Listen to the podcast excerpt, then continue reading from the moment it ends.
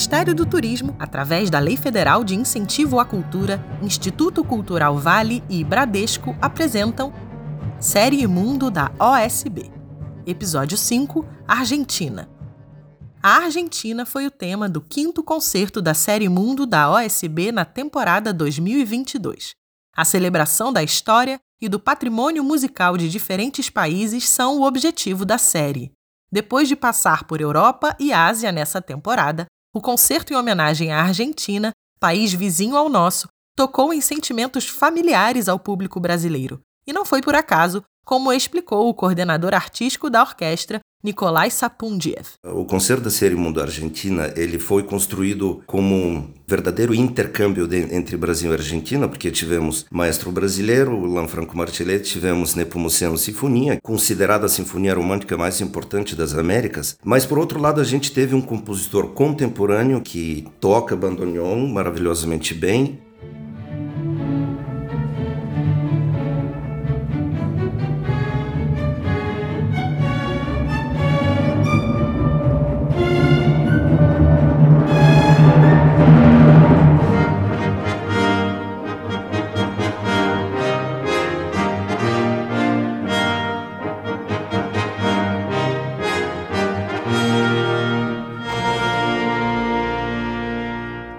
Sob a regência do maestro Lanfranco Marcelletti, ouvimos um trecho da Sinfonia em Sol Menor do compositor brasileiro Alberto Nepomuceno. A obra foi uma das primeiras do gênero escritas no Brasil e espelhou a ocasião de audição inaugural no país em 1897 a maestria técnica do compositor. Anos depois, em 1913, Nepomuceno estreou sua ópera Abu em solo argentino, no Teatro Coliseu de Buenos Aires, a apresentação foi uma das primeiras estreias de ópera brasileira em país estrangeiro. Na ocasião, escrevia-se um capítulo do intercâmbio musical entre Brasil e Argentina.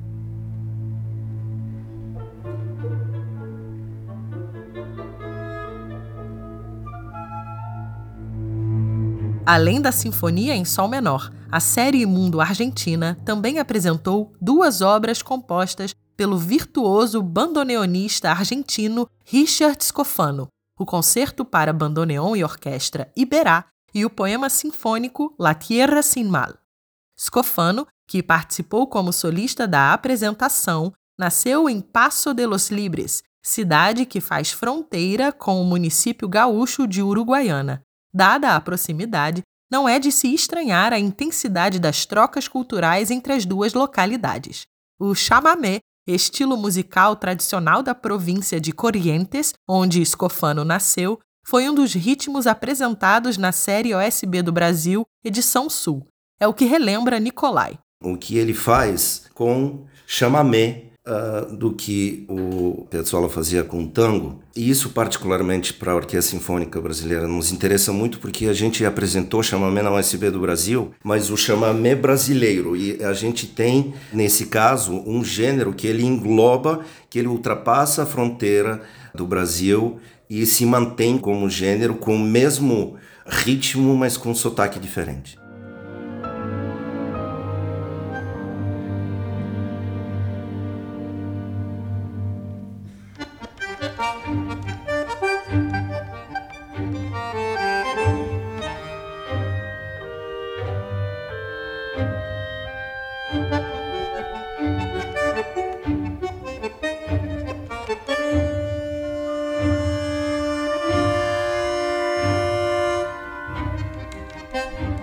Ultrapassar as fronteiras, quebrar barreiras impostas pelo idioma, essas são só algumas das capacidades da música.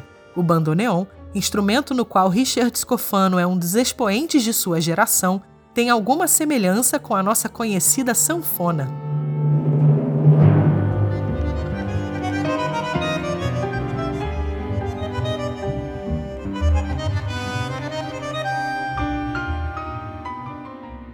A sonoridade que mistura beleza e melancolia é fonte de inspiração para Escofano. O músico contou, em espanhol, um pouco dessa relação com o instrumento.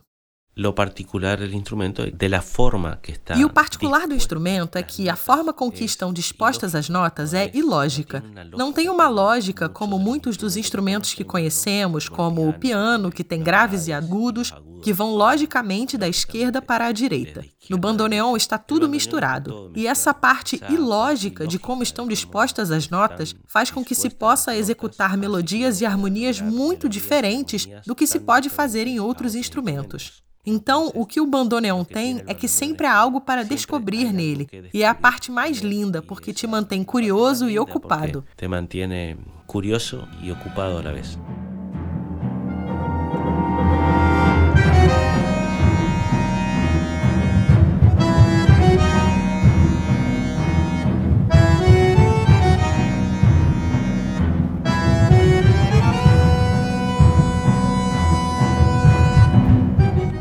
Com sua falta de lógica, ou por que não, com sua lógica particular, o bandoneon foi um instrumento com que o músico argentino Astor Piazzolla revolucionou o tango. Citado anteriormente nas falas de Nicolai, Piazzolla enfrentou muitas críticas. Por sua nova forma de tocar, foi chamado de assassino do tango pela imprensa, mas insistiu, desafiador e intenso como a própria Argentina.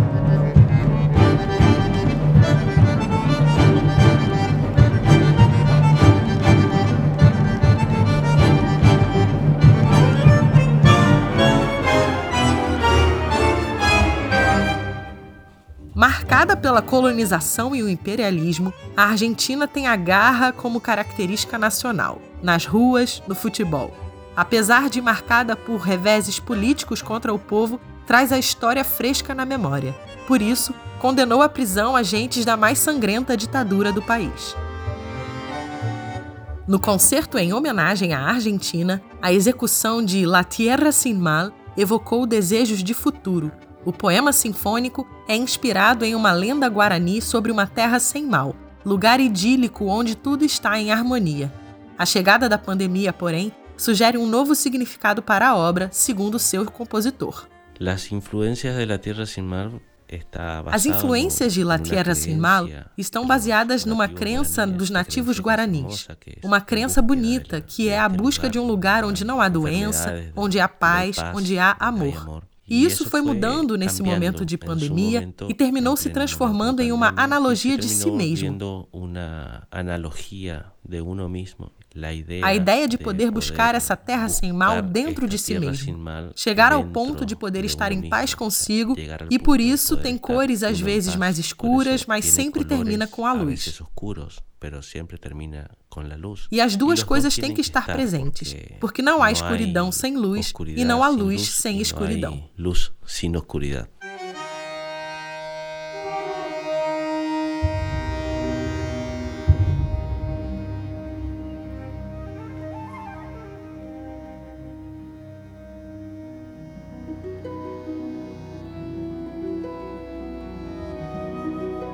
Buscar a luz no meio da escuridão e aceitar a escuridão contida em tudo que é iluminado. Partes do caminho de cada indivíduo e também de cada sociedade. É como ganhar uma Copa do Mundo no meio de uma severa crise econômica. Doce, amargo. Contradições que fazem um país, um artista e uma música.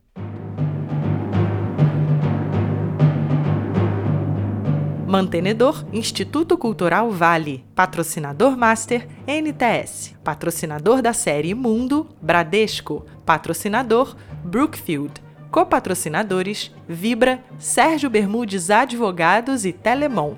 Apoio Cultural, BMA Advogados, Icatu, HIG Capital, Companhia de Navegação Norsul, Veirano Advogados, DASA Oncologia, MRU, Elo Contadores e Consultores, Cultura Inglesa, JGP e Oncoclínicas. Realização: Fundação OSB, Secretaria Especial de Cultura e Ministério do Turismo. Para conhecer mais sobre nossa instituição e apoiar os nossos projetos de inclusão social por meio da música, acesse nosso site osb.com.br. Siga a OSB nas redes sociais. No Facebook, Orquestra Sinfônica Brasileira. No Instagram, arroba OS Brasileira. E no YouTube, Sinfônica Brasileira. Esse podcast é uma produção da Áudia. Até o próximo episódio.